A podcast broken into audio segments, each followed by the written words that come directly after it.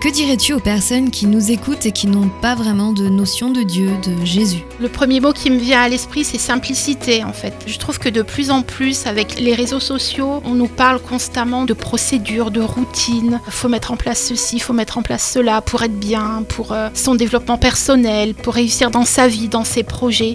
Mais euh, Dieu, il est simple et il n'y a pas besoin de routine, il n'y a pas besoin de protocole euh, ni de procédure.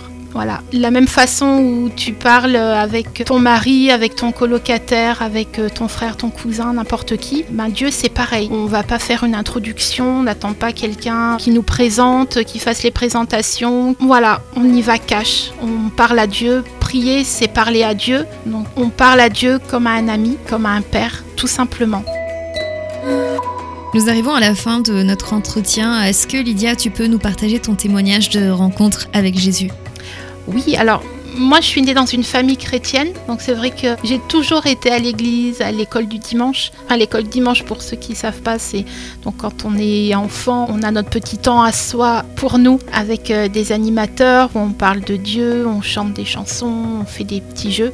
Donc euh, j'ai tout le temps baigné euh, dans ce contexte depuis petite. Malgré tout, à un moment, il a fallu que je fasse mon choix parce que la foi de mes parents, bah, c'était pas ma foi, quoi. C'était à moi de faire mon et c'est vrai qu'en devenant adulte, j'ai réalisé que je voulais suivre Dieu, que je voulais garder ses enseignements et que je voulais continuer dans cette voie.